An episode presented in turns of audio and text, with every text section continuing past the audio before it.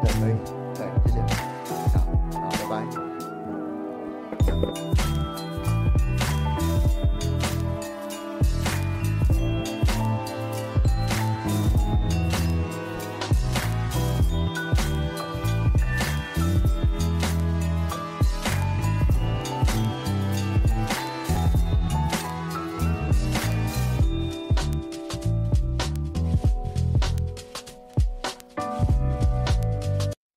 大家午安，欢迎收看下班不演了，我是朱凯翔。然后呢，话说我今天刚突然发现，说我好像很久没有在家里直播了，因为礼拜四的时候，上礼拜四，因为我们公司聚餐，所以我在公司直播，直播完之后直接去聚餐。然后呢，本周一本来要直播，但是我临时有一个特殊的状况，所以无法直播，无法直播。那所以，所以。今天礼拜四嘛，那起码已经有超过一个礼拜的时间没有在这个熟悉的场景跟大家见面了。那没什么差吧？每天都还是看到我啊！哎，我明天都还要跟大家吃早餐呢。但虽然明天的时间稍微晚一点，是早午餐，但是我现在是很认真工作的，所以没有什么没有什么好要客诉跟抱怨的吧？那对，今天今天是一个要这个随你问的这个轻松聊的单元。那我刚刚看到聊天室里面有说，有说什么什么一连串的效应啊，小美欧万在说什么？所以忠实的忠实了后面就有后面的一连串效应是在讲什么事啊？然后呢，Freddy 说你笑了半小时，你是在笑什么东西啊？这个跟我分享一下吧。对，明天有早午餐，明天有早午餐。怡君说：“怎么看林志坚的律师反告于正煌盗用民调？林志坚要怎么样去反告于正煌盗用民调呢？林志坚在早先开记者会的时候，不是一而再、再而三的强调说，因为那个民调是他的资料，所以他的原创性来自于此吗？那现在，那现在他，那现在你怎么可能会反过头去讲？你一再都说那是我提供的，那那怎么能叫做盗用呢？”他顶多只能说，因为我提供了这份资料，所以于正煌不能主张他有完全的著作权，顶多是这样。当然，这件事情在法律上面成不成立，我个人是认为这这太荒谬了嘛，这太荒谬了嘛。你当初提供这个资料，啊，那个资料其实是中性的，那也不是你写的啊，那是你的团队做的民调，它是一个中性的资料。那你当时愿意把这个资料提供给人家，然后人家据此去写了写了论文之后，你现在说，哇，那份民调是我是我的独门资料啊，这不合理啊，这怎么会合理呢？这人情义理上都不合理啊。你可以引用很多的法条去证明说，这呃这所以因此这样不能享有完全的著作权。可是论文就不是这样嘛，论文就是就是大家会搜集很多资料，那有的资料是公开资讯，有的资料是这个。这这个是这个是独门的私家的，那那当时你愿意提供，你现在事后翻脸了，然后就说人家没有著作权，这怎么会合理呢？所以当然法庭上面会攻防啦，大家各自律师有自己的论点，只是我是我反正总之我是不认同啦。那我这他的论据也就是也就是如此，那各位可以自己去思考，你觉得这样合理吗？一个中性的民调资料，所有的竞选总部基本上。稍微有点规模的市长、县市长层级的，都会有自己做的民调。那这份民调呢，在事后呢，可能公开给学术、学术单位，或是或是个人，甚至我当时写连胜文的这个选举策略的时候，其实我也看过他们的内部民调，只是我后来没有使用。那那样使用，如果我写我写在我的论文里面，难道我这个论文就不算原创吗？所以这就是鬼扯淡嘛，太。法律我不敢讲，明天我会请张张又棋律师来跟大家分享他怎么看。那但是在常识上面，这就太挑战，太挑战一般民众对于对于对于这种这种事情是非价值的判断了嘛。所以 OK，大概就是这就是我的看法。那说想要听我跟村长同台直播的心得，哎，其实我没有，哎，我我不知道为什么大家觉得我们有仇啊？其实我没有什么。有仇，常你们你们常听我直播，常看我写脸书，我不是常常就是我有什么想法，我就会写下来嘛。那我最近在批评，我觉得张善政的这个这个新闻的这个议题的议题的攻防啊，或者市政的沟通做得很烂，难道我就跟张善政有仇了吗？也不是啊，当时村长，当时村长是针对这个美孚大火之后要不要要不要做专案报告？然后他就跟我说什么，他他他他就是苏翠玲啊，小牛说要，然后结果民国民党团就说不要。那国民党团他其实也不是干部，他就是帮出来帮干帮港团讲话。然后呢，但是他讲的跟我看到的这个直播的内容不是事实。然后我所以我们就就就在争论这件事情。那这怎么算有仇嘞？啊，不就是一个就事论事的概念吗？对，所以我觉得，我就觉得。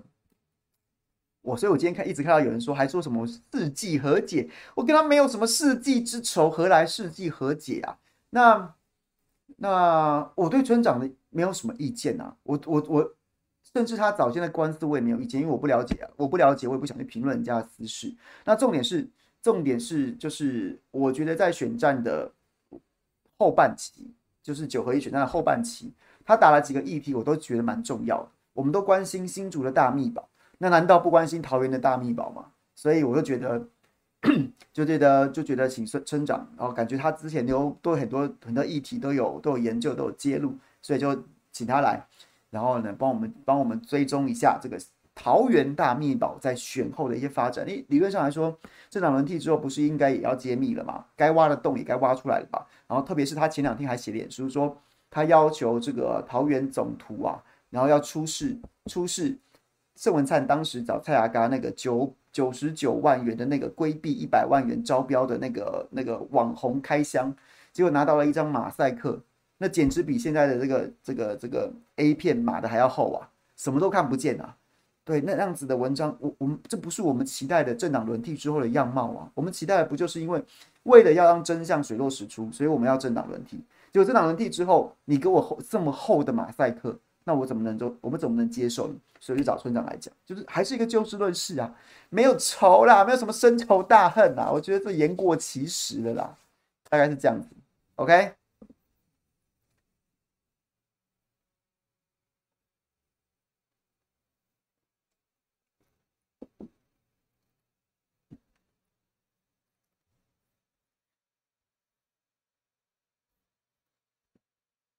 我不觉得从著作权的角度林志坚会赢诶，我不觉得他这个官司会赢诶，但是必须大家必须要必须要想的点是，你要把两件事情放在一起讲。第一件事情就是在司法的胜利跟政治的胜利，应该说司法的胜败跟政治的胜败吧。司法上面的的失败不代表政治上面的失败哦。司法上面的胜利当然当然当然。也也未必就是政治上面的胜利，但司法上面的失败未必是政治上面的失败，甚至有可能是成功哦。你各位去试想一下，司法不公，司法不公啊！阿扁在做黑牢，这就是司法的失败，最后转变政治上的成功啊。当然了，阿扁他卸任之后，好像也没有再选赢什么东西，但是也未必要以选赢选输论英雄论成败嘛。至少他就他就把他司法上面的一败涂地。然后蓄积了一些他的政治上面的能量，那至少现在结果对他来说应该是如愿以偿了，那就是政治上面的成功啊。所以我觉得林志坚跟陈明通他们他们在司法上面未必是想要寻求司法上面的胜利，他搞不好就是一个独孤求败，他就哎独孤求败不是这意思啊，对不起对不起，他就是希望求得一败，或者是说他觉得自己胜算不高。那干脆就用法庭这个舞台去追求政治上面的胜利，所以所以陈所以林林志坚会讲说什么啊？这个这个是我被侵害了，我是受害人。然后那个陈明通会加码说这是一个冤案，什么什么什么的，那些都是已经不无无不不太在乎法庭上面的成功与失败，成功赚到，失败无所谓，因为我就是在用政治政治语言、情绪性的语言去号召死忠仔来巩固我在政治上面的不败之地啊。我觉得是这样，对，所以我觉得看这件事情的时候，各位可以可能要从光是从法庭剧的层面跳出来一点，跳出来一点，同时把司法跟政治这两两轨合在一起看，也许你就能看懂他们在搞什么。对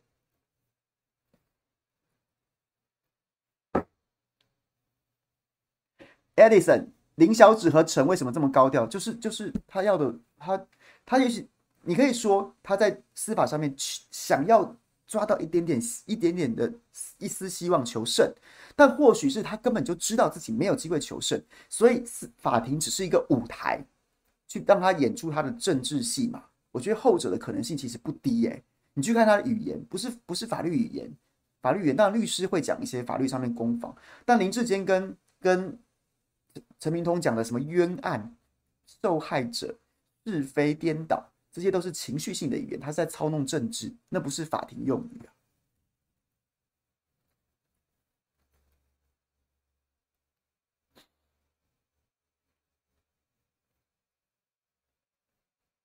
好，来，我看小编整理的一些问题，我们先来，我们先来从小编整理事先整理的问题开始说起好了。Cat Cat Ten 一三零九想问养一只狗跟两只狗的差别，两只狗会争宠吗？诶、我们家两只狗柴犬好像，我们家两只柴犬因为年纪差蛮多的，差大概十岁左右，所以两个人不会不会。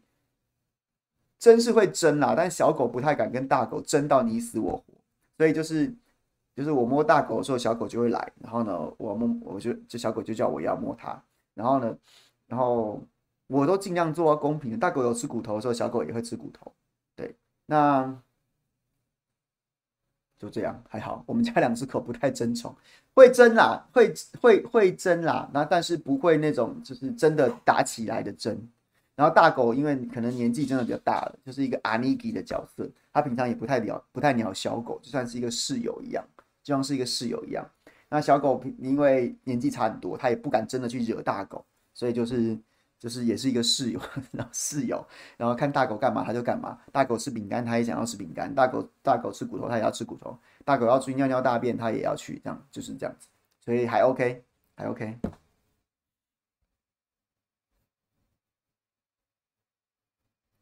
好，台南的九九九郡，台南的坑爹故事跟后续影响，我没有更新的资讯可以报告给大家，我只能讲我的观察。第一件事情是，我觉得，我觉得台南地检署在侦办这个议长贿选案，到现在为止，其实我觉得还蛮荒谬的。真正的，照理来说，议长、正副议长贿选案，真正的主角应该是正副议长当选人吧。哦，或是说正副议长的这个这个主角本身，结果你你押了一堆从犯，就是押了一堆从犯共犯，押了收钱的，押了疑似分钱的，押了疑似背后的金主，结果结果邱莉莉跟林志展你还没有声压，我就不觉得你在办真的啊，所以早先就有人就有一说，就是说根本不会办真的啦，就是随便办一办啦，随便办一办啦，动作演完了啦。然后演完了之后，风头过了之后，然后这件事情大事化小，小事化无，还可以说什么法院认证我们没事啊。所以我觉得事态到目前为止，我觉得有一点在往这个方向发展，是在司法的部分。那在政治上面的部分呢？原本这个民进党中评会啊，廉政会啦，是要在一月十八号开。那一月十八号开，当然就跨到了赖清德，虽然还没就赖跨到赖主席当选之后的这个时间点。于是呢，就说哎呀，姿势体大。于是要提前开十一号，昨天昨天晚间就开，那这当然是帮赖清德就拆解一下，就是缓解一下政治上面的冲击嘛，冲击呢，然后就是先这个这个主席先处理了，不要让赖清德在当选之后立刻就被就是冲，你你总会希望当选有个好彩头，而不是立刻就被问到说像这种这种林志林林志展邱丽丽怎么处理，就是他就可以讲说，哎，这个。中评会已经做出了初步的、初步的这样子的定调，那我们就尊重。后续如果发展的话，我们随时在滚动式调整。So be it，就是这样子，就是这样子啊。所以他就是在一个在帮赖清德做一些政治上面的，我我觉得不到拆弹，但是就像是在在铺排，希望他不要硬着陆，他是软着陆这样的状况。所以，所以在政治上面就是。在帮赖清德，在帮赖清德清理清理，不到清理战场，也不到拆解未爆弹，但无论如何是希望他软着陆，大概是这样子。所以这个部分也要请大家从司法跟政治上面两个角度去观察。那司法当然是看起来你你你不压你不压最重要的关键人物议正副议长本人，甚至没有声压，那你去声压一大堆其他旁支的人，旁支的人啊，李文俊声押，我觉得刚好啊，因为李文俊。跑票的国民党议员，你说你没拿钱，我不相信啊。好，那那有拿钱的人，总有总有贿选的人吧？这种贿选的人吧？那你都去压这些周边的人，那邱丽丽跟林志展的？都是林，都是都是林，都是林世杰，都是郭在清在帮他们恐吓，在帮他们威胁利诱，在帮他们买票啊！连邱丽丽跟林志展都没事，我只是我我他们要帮我买票，我怪谁啊？法律好像也不是这样见解的吧？不然为什么中东锦会被提当选无效？所以我觉得这个这个，对我越来越不看好这个办真的了，大家要关注一下。那在政治上面。其实我觉得退一万步讲，你想帮你想帮赖清德铺排，这也这也这也不在话下。而且重点是最悲哀的是什么？最悲哀是，就算林志展跟邱丽丽两个人都被办了，都被都被办贿选了，赖清德会会怎么样吗？你怀疑赖清德在台南就不是赖神了吗？你怀疑赖清德在台南如果都会总统大选，他就会选输侯友谊吗？恐怕也没人这样想。所以，所以我并不乐观。但是也不要放弃，我们就持续关注一下。对，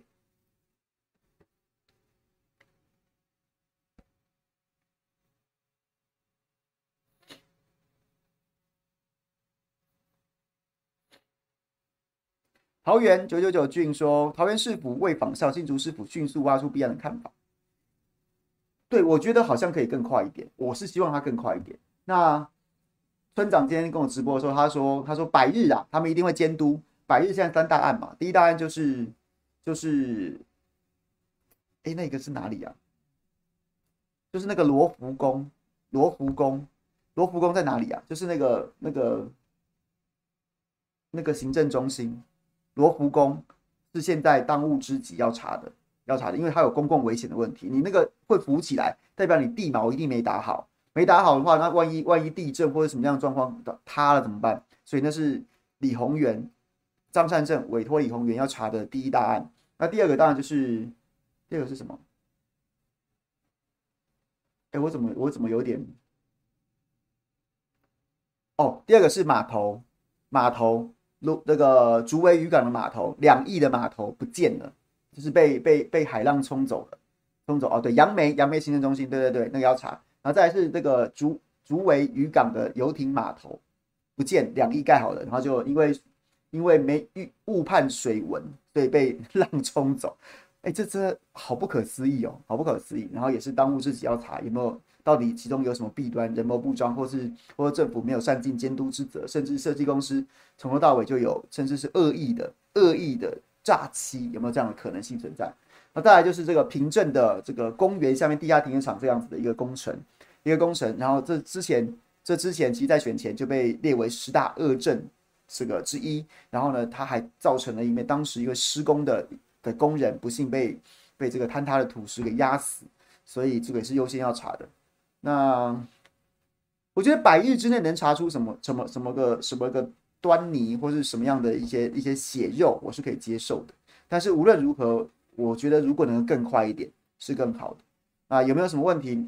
据村长说，张善政私下跟他讲的理由是可以，他可以接受的，包括包括桃园总图寄给他的那一篇马赛克的招标书、报价单什么什么的，他都可以接受。那他这村长是说，有些事情暂时还不能不能透露，那我们就等吧。反正我觉得这件事情，这件事情就是你张善政是为自己负责，我们会觉得说，你为什么不快一点？那你觉得说我要按部就班，那也没关系，反正你做得好，大家给你掌声；你做得不好，大家讨厌你，大家嫌你慢，也是你要负政治责任。那我就觉得，我们就看下去吧，大概是这样子。我没有什么，我不觉得他有什么猫腻或什么的，至少现在我看不出来。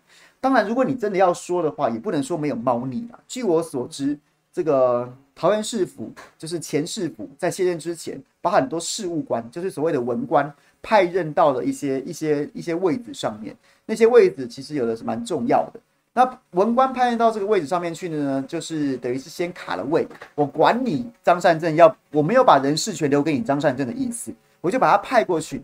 如果我是派政务官或是约聘户的话，那我可以换人就好。可是事务官是文官是受受这个公务人员这个这个相关法规给保障的，所以呢，你要降调啊，你要干嘛的，其实都会相对来说会比较复杂，比较没那么容易。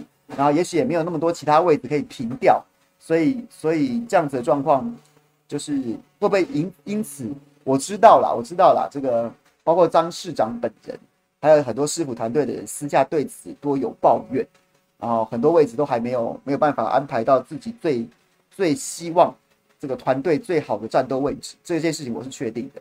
那有没有因此是不是因此就影响到了很多这个案子的侦办啊，或者说追查啊、就责啊？那我是觉得啦，这都是这都没有没有话说，这都是张善政自己要盖瓜承受。你不可能跟我们解释，你不可能跟市民讲说啊，没有，那是郑文灿害的啊！你要怪前朝吗？你要怪前朝吗？那我选你干嘛？对，所以所以我觉得他他迟早都要面对这些难题。就是他都要一起解决，不用怪前朝。就像现在这个自来水停水的问题，有没有前朝的问题？有，有前有没有前朝故意想说想说？我不敢说故意啦，有没有前朝不积极处理、不积极处理这个加压站，导致说行水爆管、时有所闻这件事情？有没有这个问题？有没有？有。然后台水，台水，然后呢，跟后背后的经济部，跟经济部，然后呢，就是是不是也不积极处理这件事情？有。但是你是作为一个桃园市长，你的市民没水用，那你要你要选择说，哎，让你去找台水啊，你去找经济部啊，啊，你去找郑文灿呐，你可以这样，也许也有一些民众会买单，但是最终这件事情还是你要盖瓜承受，因为就是你的市民没水用。如果人家存心搞你，你不是在那边说啊，你要我怎么办？你要我怎么办？而是你终究要告诉人家说，你要怎么办？你要怎么办？这是这是有能力的展现，对，我是对我是对所有新上任的首长，或是说现任的首长，不管你是哪个党，我都是这样期待的。你你是一直怪别人怪怪东怪西，没什么意思啊。你就是要盖瓜承受，有道理没道理，你都得盖瓜承受，因为就是你的市民，你的市民没水用。OK，这大会不会又有善粉要骂我说朱凯翔又在乱骂张善政了？不是啊，这件事情就是这样子啊。这件事情就是这样子，你这个首长就是要帮我想问题、啊！你跑去，你跑去，你跑去炮轰台水，你跑去敲经济部的门，你冲过去踹破王美花的大门，都是一种办法。你就是得找办法，而不是告诉大家说啊，那人去找中央嘛，啊，那那要找郑文灿，这这这不是，这对你的政治政治的这个市长这个任期的政治评价、政治声望是没有加分的。对，这是我的看法。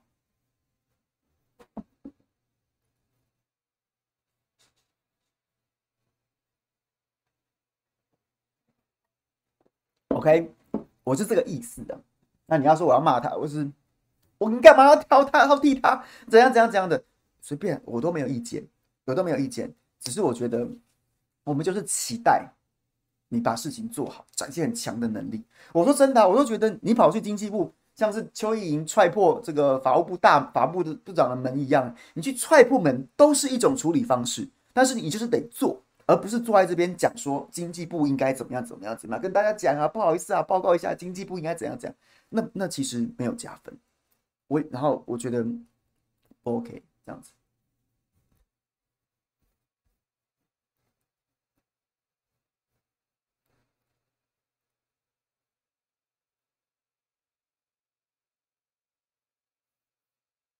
就是啊，你的问题，你说什么哦？这个公务员没有什么，没有什么一定要对谁忠诚的，有没有？有没有怎么样？怎么样？我其实我不是这样，我不是说现在的这些事务官在这个位置上调不动。当然，有没有可能有人有忠诚度问题？我相信有，但是，但是，但是，是不是叫不动？恐怕我也没有这样子的证据。但是，就是可能在在那些位置上面，张院长、张市长团队进去之前，可能期待某些位置要派谁，比如说有谁要进去啊，然后有谁要怎样怎样怎样怎样。可是问题是中就是没有没有位置可以安排，又或者是说他的他想要的那个团队目前还没有办法各司其职就战斗位置，也许是这样。比如说我跟大家大家就是随便提个人，有人知道谢克阳现在在干嘛吗？有人知道谢克阳现在在干嘛吗？他现在在做无业游民。对啊，他张张善政现在脸书脸书昨天被我念了一顿，然后好像都没有什么特别表现，两个副市长好像还在做游山玩水的。这个这的的这种这这样的感觉啊，结果谢克阳天天在写脸书，就他现在是个无业游民，就觉得好像有点说起来有点怪吧？对，大概是这个感觉。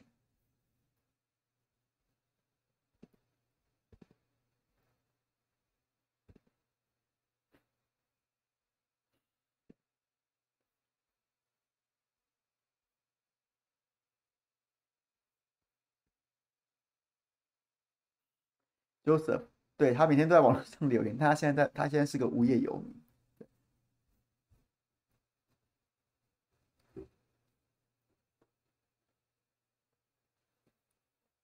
Kelly 九六三五总统大便的姿势，因为总统大便的姿势实在是没什么，实在是不值一提。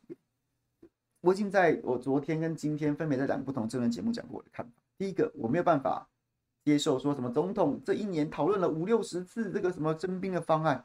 对不起，我对总统三军统帅的期待不是这样，不是这样哎，我对期待不是应该是因为因为这件事情实在牵涉太广，兵役延长牵涉太广，国防部当然很重要，但是。有没有规划规划相应的预算？财政部重不重要？重要。然后呢，其他像是年轻人的生涯可能从此要改变，因为多一年的疫情，所以教育部重不重要？重要。那这个国家的劳动力可能会有一些有一年的役期塞进去，那整个劳动力结构，那劳劳这个劳动部重不重要？重要。那其他还更别说还有很多其他方方面面的面面的这样子的一个政务。所以照理来说，我们不是期待说这是应该在一个什么什么。什么国安会议，或者说可能可能经过了上百场、上千场的幕僚会议之后，然后打造出一些千锤百炼的方案啊，千锤百炼的方案，最后就是总统就是坐在这边，然后呢听国防部长、国会国安会秘书长或是行政院长简报，然后呢简报告诉我 A 方案怎么样怎么样怎么样怎么样，A 方案役期延长一年，然后呢军饷要发多少，然后怎样怎样怎样，什么相关配套怎么样怎样，B 方案怎么样怎么样，然后呢分别。跟总统报告这个 A 方案的优点有以下几点，哒哒哒哒哒，缺点有以下几点，哒哒哒哒哒哒，然后呢，B 方案怎样怎样，然后恭请裁示啊，总统就做决定就好了。啊，什么？我我结果总统下去下去在那边涂涂改改。蔡英文是全国最懂军事的人吗？还是他最懂财政？还是他最懂什么什么东西？不是啊，你你的，那那那那你下去缴获什么东西呢？是幕僚给你的案子很烂。还是说你真的你真的天纵英明哦？我改的就是最棒的，所以我我我不觉得这个有说服我家到分呢，有说服我家到分呢。刘邦会随便去乱改萧何给他的案子吗？啊，对，然后刘这个韩信打仗还要刘邦来教他吗？这不就是我我们期待的真正的领袖不就是这样子吗？你找到好的人才放在那个位置，放在那个位置，然后做，然后下面的人给你每个可行性的方案，每个都可行。只是某些价值的取舍而已，然后最后你做决定就好。啊，你下去，你下你下去聊 Loki，你是要干嘛？你你你特别厉害吗？还是还是你的部署特别烂？不然就我不然我想不出来你演这一出要干嘛呢？就不能理解啊。好，那那那再来，你想要让我们觉得说总统积极参与，总统积极参与这个事情，好，你想要怎么就总统很认真？可是总统在这一年当中，好，就算开了五六十场会议，然后呢去修改五六十次。可是总统开国安高层会议的时候，结束之后出来开的那个记者会，然后什么七百多天之后再给记者 Q&A，你觉得他表现的很好吗？你觉得他像是把所有问题都已经准备好了，胸有成竹吗？没有啊。问他说，那要会增加多少兵？需要增辟多少营区？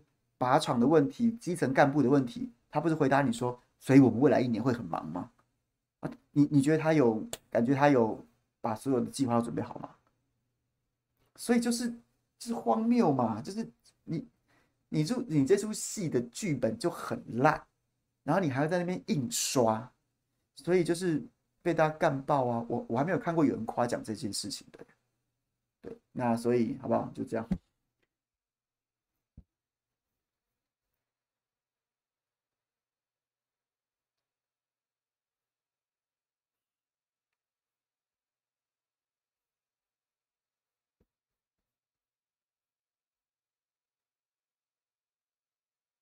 User EZ 八一十四，哎，这个这个太难念了哈。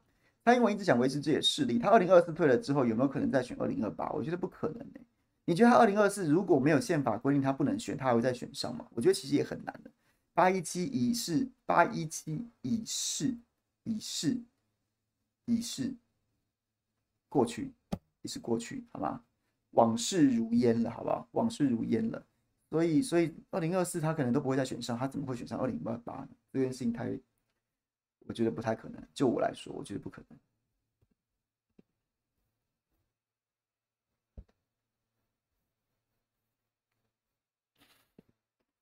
好，然后民进党二零二四聊一下民进党如何提名不分区立委。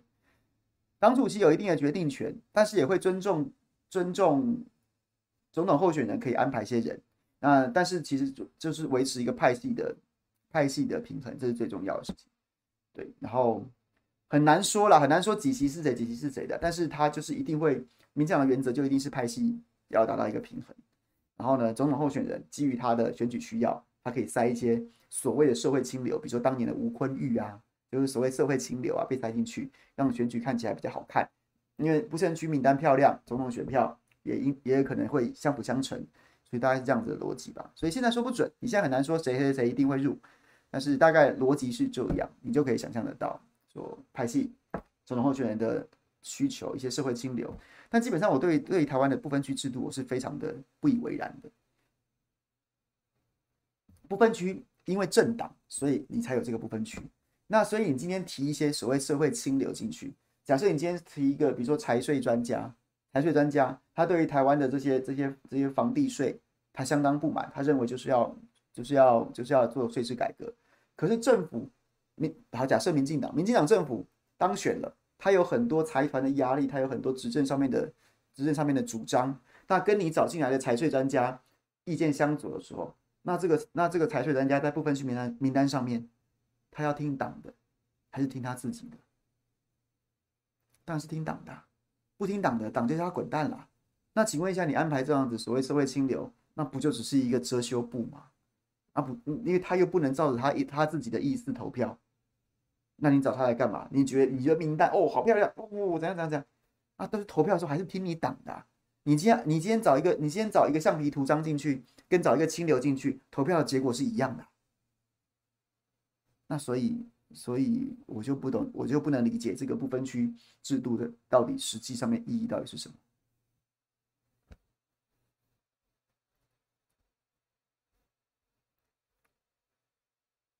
另外一朋友说，看赖行路坎坷，为何新系从未出过总出过总统，非新长期压制？绝对不是非新长期压制啊，反而是每个民进党的总统都一定要有新潮流的权力支持啊。早年新潮流在在过去几位开流大佬当中有所谓的老二哲学，就是他们要赚钱要掌权，但是不要出头。所以呢，我可以选择谁会当总统，我就跟谁合作。然后呢，因为我的势力可以可以扶起扶住福龙啊，福喜这个总统。但是呢，我也没有要去跟他争总，没有要跟这个这个这个这位。真命天子去抢那个老大的地位，我没有要一定要说新潮流一定要推自己人去选总统。可是呢，我的势力足以影响总统是谁。那总统当上位之后呢，他就要回馈我我的我要的钱跟权。这是新潮流的早年，就是这其实也是个不是秘密嘛，不是秘密，大家都知道他的这个这个派系的文化是如此啊。所以所以非新压制不是一个不是一个。不是一个很适合的说法了，反倒是所有总统都一定要获得新潮流的支持，而是呃，而新潮流要的也未必是当那个总统啊。你只要确保他的权跟钱是有到位的就好了。我干嘛非要当这个总统？所以他是一个非常聪明的老二哲学。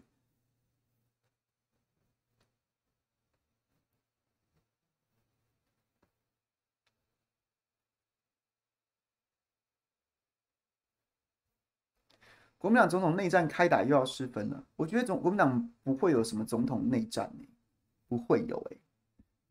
现在现在表态要参选的张亚中老师跟赵少康董事长，我都认为他们实力是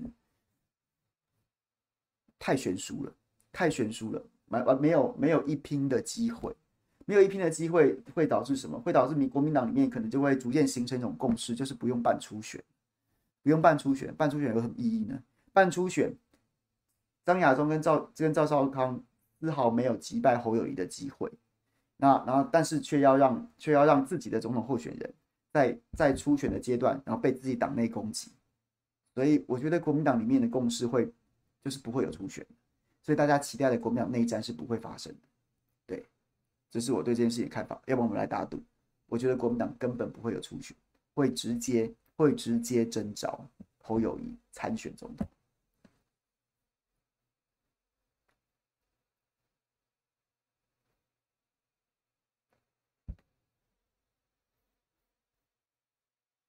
贝尔，请问凯翔，之前柯师傅都没有所谓的马屁文化，为何蒋万一上任就都死灰复燃？我觉得，我觉得柯师傅的马屁文化完全完全不输给国民党，你一定有误会。你知道柯文哲当年在刚上刚上任的时候，他有办一个什么共事营？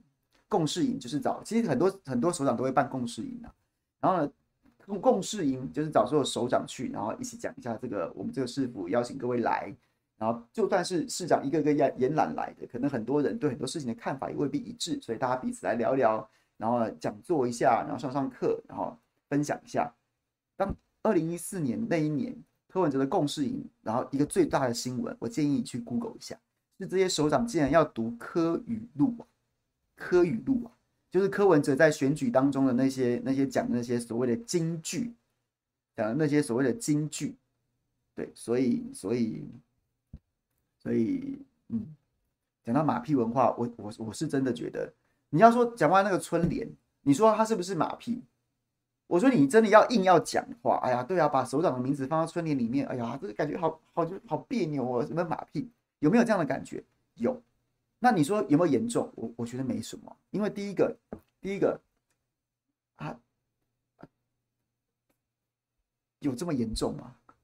万安这两个字不不是一个吉祥话吗？那春联里面出现万安又又怎么样？是是把什么很难听的字眼硬塞进去吗？好像也不是嘛。那、啊、你要说，那你说马英九时期有马到成功，这是这是什么肮脏的话吗？这不是这是什么？这是这是拍马屁吗？啊，也不会啊。对，所以我就觉得你要这样讲，我我会觉得说啊，对，好像有一点，有一点啊，哈，就是就是首长，哎呀，大家就觉得说，就是把万安硬塞进去，那你会很严重吗？我觉得也未必。对，大概就是这样。我我我基本上觉得马屁的我都没意见，觉得没什么的我也没意见。基本上我觉得这件事是一个没什么特别好讨论的小事。大概是这样。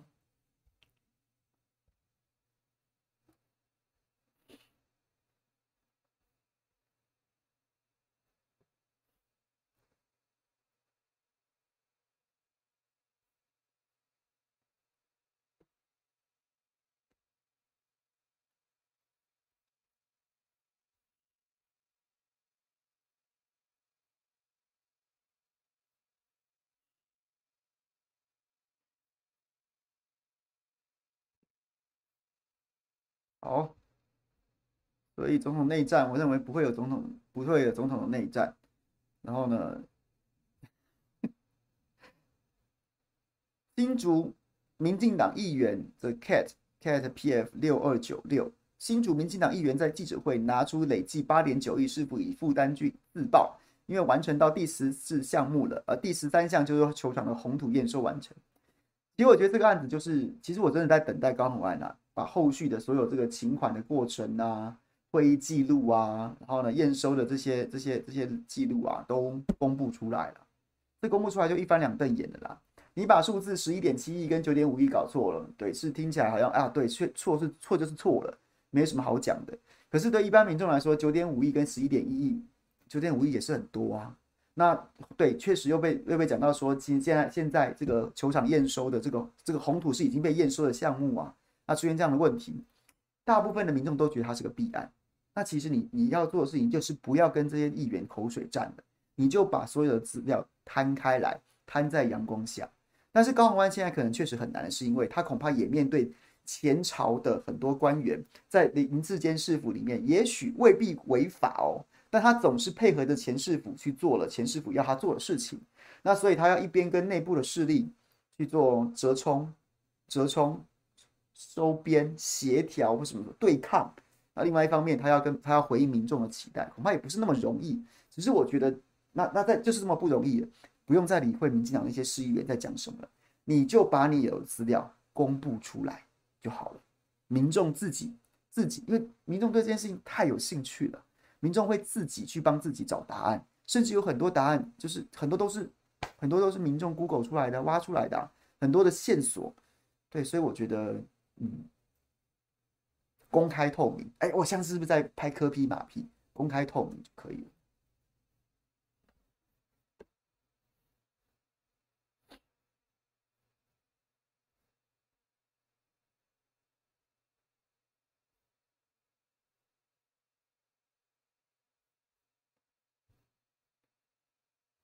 民进党为何没有处理小智，还让他继续施鞭对抗台大？明明肥灿跟适应都转弯了，就小智在那边继续失血，没大人能叫他停吗？赖系和其他要自救的立委就放任他这样吗？这一局我也看不太懂。我觉得林志坚个人有这个动机，就是我刚讲的，他在法庭上面，也许就是因为他在法庭上面必死无疑，所以他必须要拿法庭这个舞台去争取他在政治上面的绝处逢生，所以他演的很大。那所以我觉得小智这一块反而容易理解。可是难道没有人能能叫他停止吗？这个部分我看不出来小智现在会听谁的。也许赖清德会觉得那是你蔡英文的人啊，你要。那小小智再怎么样秀下限，那是你英系会死啊，然后关我赖清德什么事？那我就不要管他。他英系可能也会觉得说啊，头都洗成这样了，那我要我现在硬是叫小智闭嘴，那岂不是我也会受伤？所以会不会是因为这样子，双方都卡在一个很尴尬的局面当中，所以就让小智在这个夹缝里面作乱？这个我也只能推测了，因为但至少至少。这位朋友，我觉得，我觉得可能你要搞清楚一点，就是民进党不是一个如臂使指，好不好？就是我的、我的、我的脑子可以直接五根手指头，我都可以决定他要干嘛干嘛。他其实还有很多派系，然后呢，关系，所以他未必是能够，就是你知道，从上而下令出必行这样子的一个一个集合体。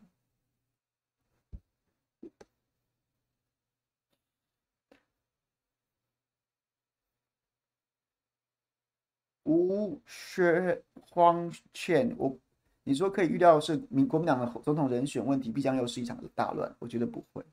我觉得今年国民党的总统人选绝对会比大家意料之中的更更顺利的产生，不会有大乱的，因为实力悬殊啊，谁可以跟侯友谊争？谁？没有啊，没有人可以跟侯友谊争啊，实力太悬殊了啦。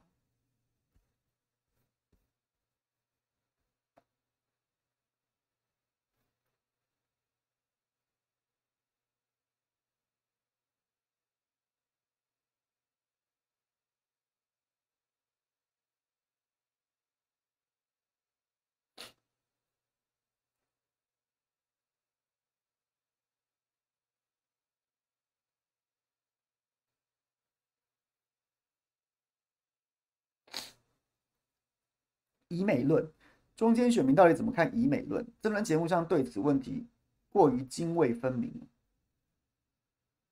我觉得有没有到以美论成为社会共识，可能没，可能没有。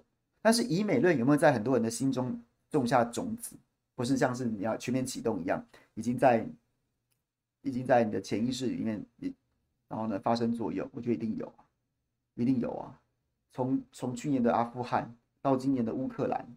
然后再到真的真的这个真的中共围岛军演的时候啊，美国跑啦，那就说说而已啊，然后就一直一直，我觉得大部分的人都都越看越懂的啦，所以他会不会是一个主流？恐怕还没有。但是呢，他有没有在？他有没有在？有没有在所有人心中萌芽？我觉得有，我觉得有。风已经不像以前那样子一面倒的呼呼狂吹。那赖清德为什么要去提以美论？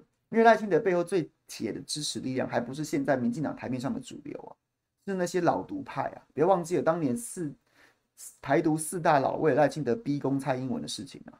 那那些老独派人，他他所有一生的信仰就是美国会帮台湾独立啊。所以，所以赖清德他为什么会提以美论？一方面是呼应他最核心的支持者，他支持者可能对此忧心忡忡，因为他们也知道风不再不再像那样子一面倒的呼呼吹了。那再来就是，当然就是因为侯友谊的棋手是抛出来说，台湾不是什么什么强国的棋子。那赖清德看起来是锁定侯友谊作为他总统大选的假想敌人。你讲不当强国棋子，我就讲不要在国在社会当中散播以美论。大概就这样。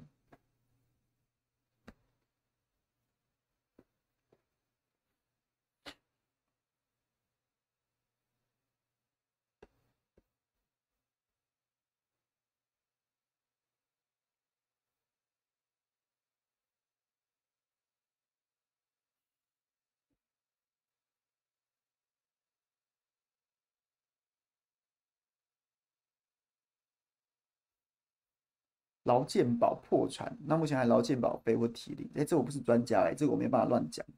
但是我不觉得劳健保会倒哎、因为那是国家保证的，国家没倒，劳健保要怎么倒？孙昌去留，我觉得孙昌会去啦，他不会留了啦。啊，他都在蔡英文头上，太蔡英文头上动土撒尿了，还让他留啊？那你这个总统，你这个总统对不对？你三字营姓赵啊？哎，你三对你三字营姓赵啊？所以就是没有道理啊！为什么要让他非让他留不可呢？所有一切操作都指向说在在那个孙昌很想留，孙昌很想留，然后在做挣扎。但是他越是挣扎，越不能留啊！这是君，这是君主的，这是帝王术啊！我没有要发钱，你跳在我面前说你要发钱，那你把我当成什么？我还我还去留你？那以后人家人家对我我蔡字营姓苏是不是啊？那再来，今天又在那边放新闻说什么？说什么去留人有变数，因为蔡英文担心镇不住。这种新闻，这种新闻在在在在外面炒炒一炒炒之后，然后如果孙昌真的留下来了。那人家不是就确定了吗？三蔡蔡字营战蔡字营，蔡英文自己镇不住蔡字营啊，非得找姓苏的来镇啊。那你还你这总统还要干下去吗？所以所以我不知道哎、我觉得好像大家都很习惯用一个很相对狭窄的眼界去看，去把它把把这件事情的看它的脉络放在苏蔡赖的个人关系上。可是我觉得这这是不是应该都很多从历史当中得到很多教训？而且我个人更相信政治的运作，它其实是一个结构，很多事情必须放在一个结构里面顺理成章，而不是说我今天硬要怎么样，我就可以怎么样。蔡英文二零一八年大败之后，他就是知道说这个当时的状况不容许他跟苏贞昌在闹别扭、闹脾气啊，所以他找苏贞昌来当行政院长啊，然后再把林佳龙。你即使败选这么难看，还是要联合正国会来让来当这个这个阁员呐。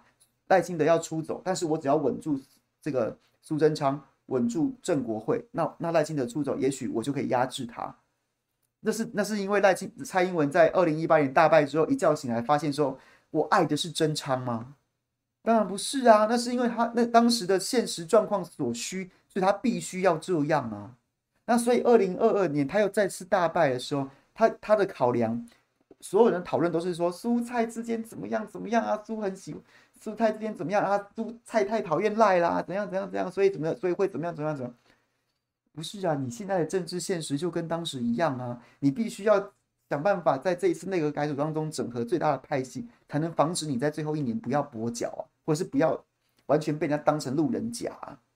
那所以在这样的结构之下，就是苏贞昌必须走。换一个相对比较软性的阁魁来，然后让各派系的少主们都进到这个内阁里面去发挥，然后每个，然后，然后就是派系，然后对不对？潘孟安、林佑昌、林佳龙、郑文灿都可以有所表现，那大家就还会还会为了自己在这个内阁里面好好干，不要吵架。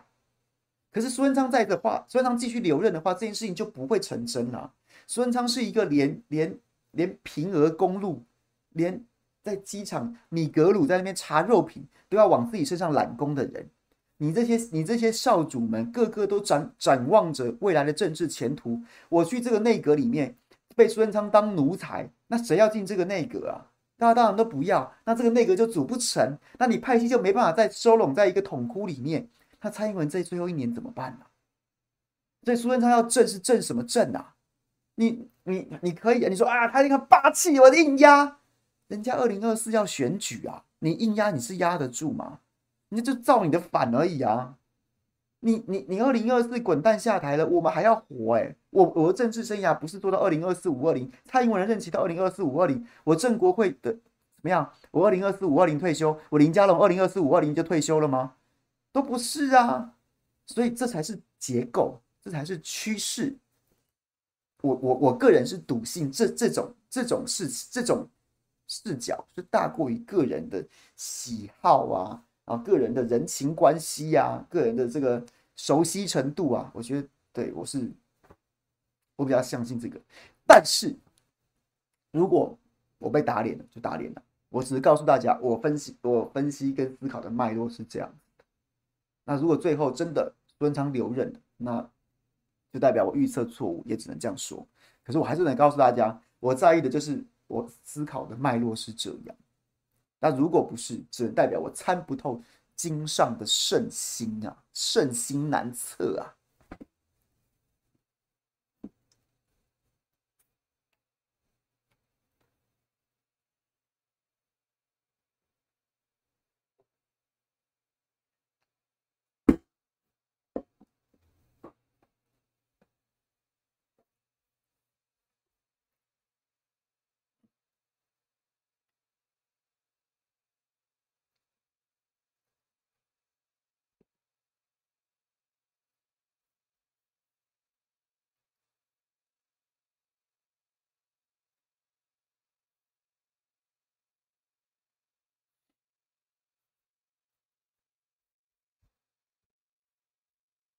好，郭在清的金主是谁？我不知道。郭在清自己就赚那么多了，他还有什么金主吗？这我不知道。他自己就是金主啦，他自己就是金主啦。他去外面收啊，他是白手套啊，所以他他自己就是黄伟哲的金主。那他不需要金主了吧？他就跟人家收钱就好了。我觉得高嘉瑜，民进党会开除王世坚、高嘉瑜吗？不会啊，民进党开除王世坚跟高嘉瑜还剩下什么？郑志龙言上玩笑会不会开过头？脱口秀不像两年前那么夯了。我觉得敢去也没有什么过头不过头啦。然后呢，反正它就是一个就是一个尖酸刻薄的节目。那这种节目呢，你你用尖酸会会不会尖酸刻薄来来评价它也其实也大可不必，因为它就是个尖酸刻薄的节目啊。你不能说去上了之后才说啊，你怎么那么尖酸刻薄？这样没有意义。我觉得它纯粹你评价它的方式只是纯粹你笑不笑得出来嘛？你觉得好不好笑嘛？你觉得好笑，那他就没问题；你觉得不好笑，那那你就不要去看，你就不要去看了。就是让他让他他是个商业节目，让他在市场上面自然被淘汰，大家不用去为了他吵架。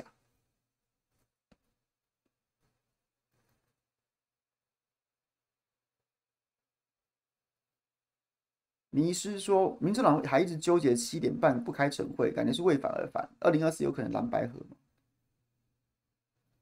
我觉得晨会这件事情就是它过去了吧，就是上我我记得我上礼拜也讲过晨会这件事情，我的看法就是我觉得，我觉得，我觉得开晨会不代表事情一定做得好，不开晨会不代表事情做得好不好。那重要的是什么？重要的是开不开晨会吗？不是，重要的事情是事情有没有做好。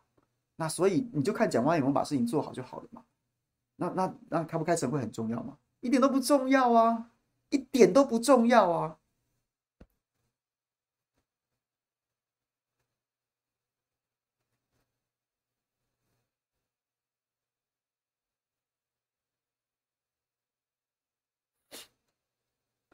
三三会跟柯市长搭配正副总统吗？我不知道哎、我我甚至很怀疑柯文哲会不会真的参选总统。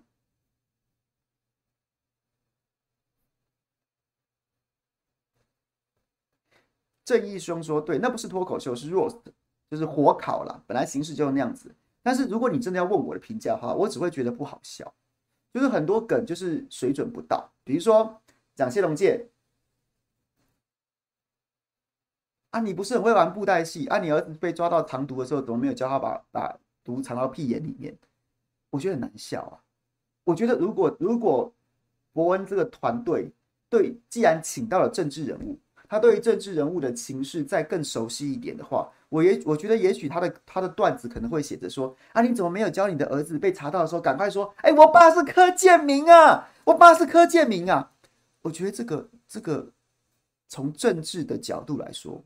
我觉得比屁眼好笑，我觉得比屁眼好笑，而且感觉感觉水准也高了一点，也高一点，感觉你真的对政治人物或者对政治人物的脉络关系时事比较熟悉啊。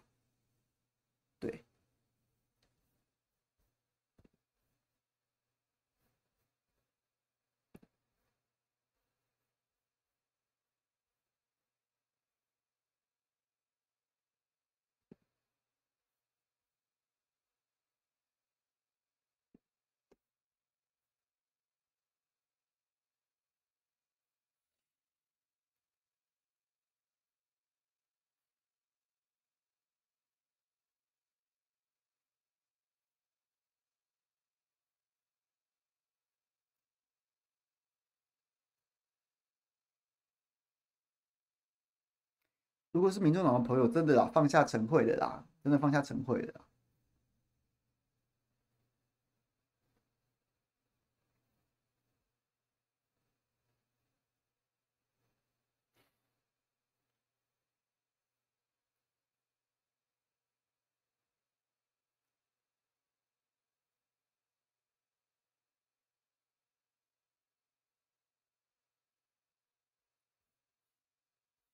对，朱莹没错，我有我有我这两天有跟谢龙介刚好通电话，我们在聊天的时候就聊到这个，然后我就说你怎么没讲这个？然后他就说他就说啊啊也是那柯建那是柯建明儿子的事也不关他的事啊什么什么的，虽然我不见得完全同意，那是柯建明儿子的事不关柯建明的事，我觉得在司法的上面的司法上面的官说没有柯建明我不相信，可是我觉得谢龙介是一个真的是个蛮厚道的人。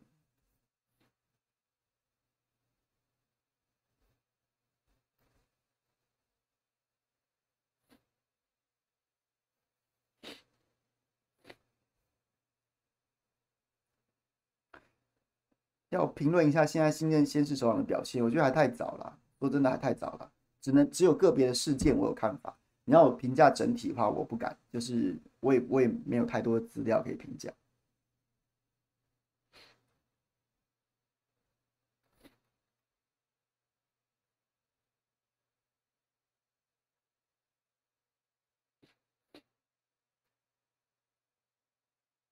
Alex 乐高特卖。我现在还有两，还有云霄飞车跟那个失失心城堡还没组哎，所以我不敢再买新的了，我怕家里面有我的室友会干掉，所以我 我打算过年在家组乐高，所以我还有两大盒没组，就就先不先不买了。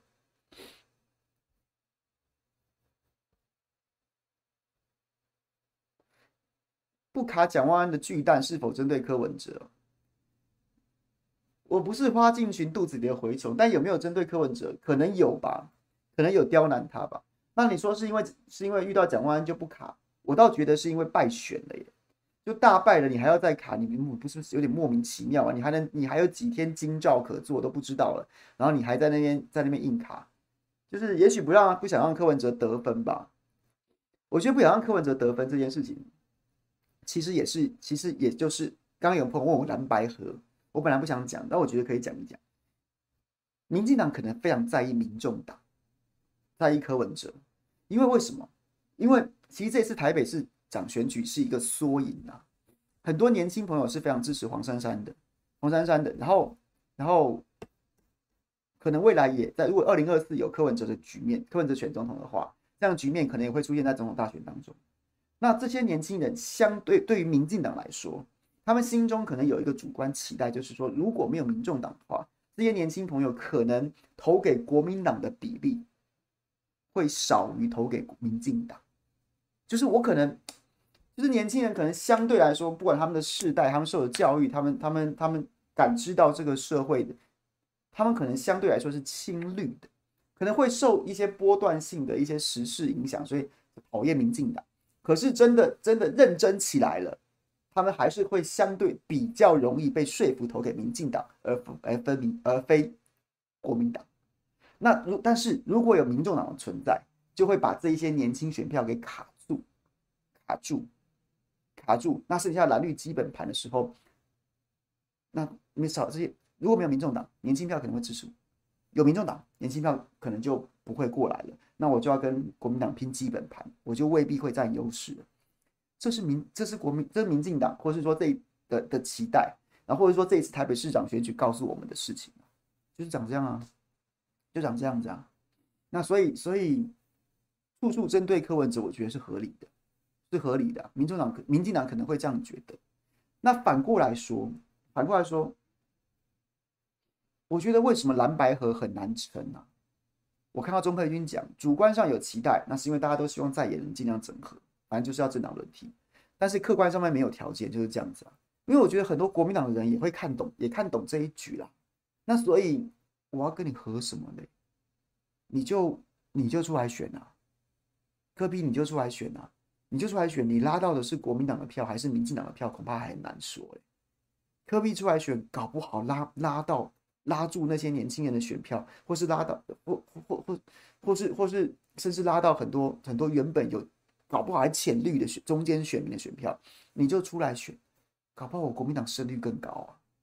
因为因为柯批之于国民党，不是连宋连连连战之于宋楚瑜这样子的状况，或是说赵少康跟黄大洲这样系出同门啊？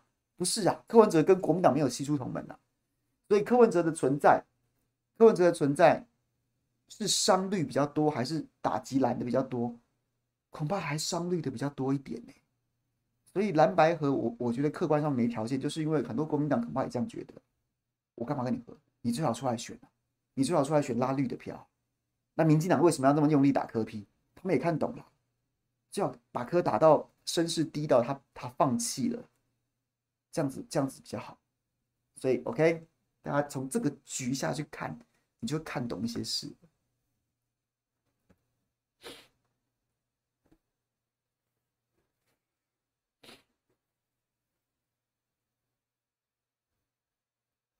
美丽岛的民调没有什么参考价值。说实在的，凭良心跟大家讲，ever 你讲说美丽岛做出猴几乎吸猴柯几乎吸猴票的结果，我跟大家讲，美丽岛电子报，我我个人其实不觉得还有什么特别的参考价值。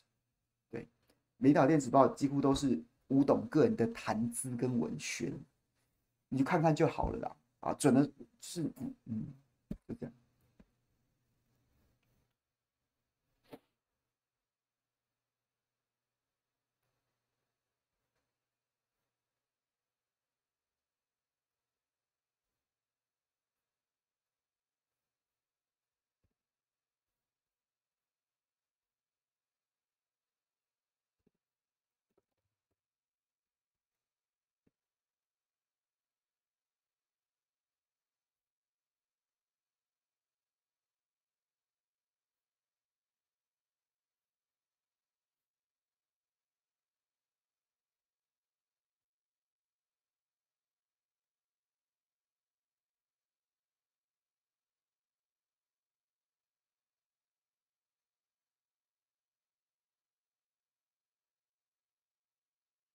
Player，你觉得美丽岛电子报很有参考的价值？不然你举几份有参考价值的民调来给我看一下。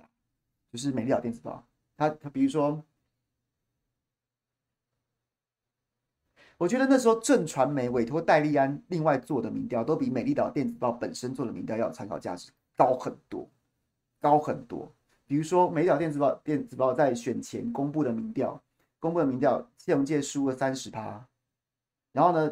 在二在二零一九年的补选立委补选，然后呢，吴董也是在开票的时候一直说谢龙介会赢过郭国文啊，对，然后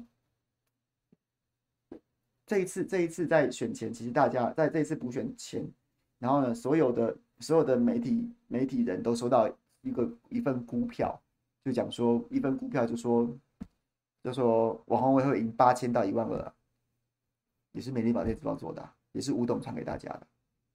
所以，嗯，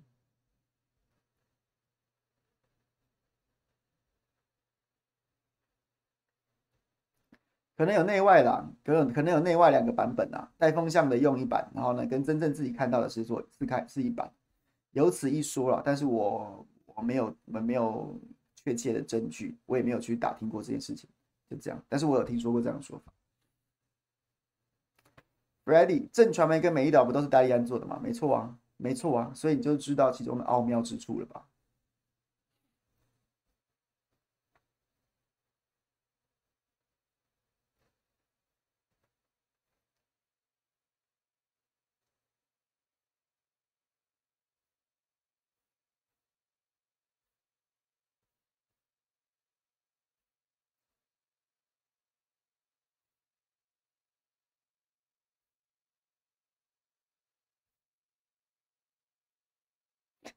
？Alex，你讲的蛮精准的，以吴董的需求啦，准跟不准是以吴董的需求啦。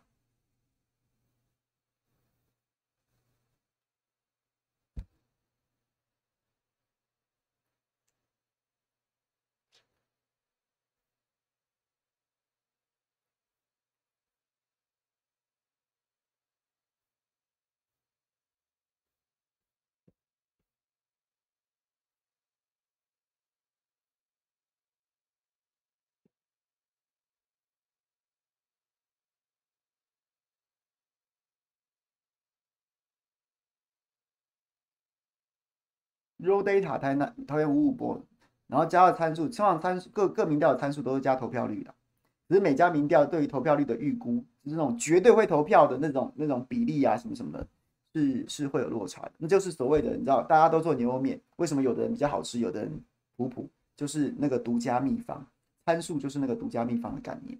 然后那那参数通常是针对什么？就是针对那种绝对会投票的比例有多高，你能掌握到多少绝对会去投票，然后。可能会去投票的参的的加权是多少？什么什么之类，大概是这个落差。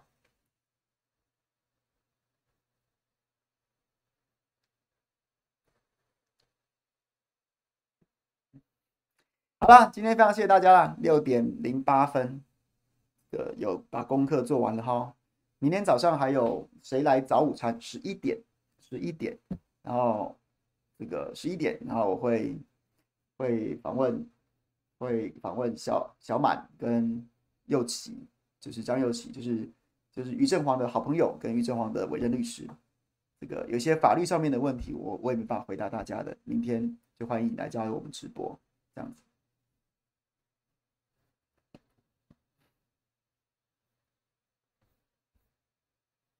好啦，谢谢大家了，拜拜。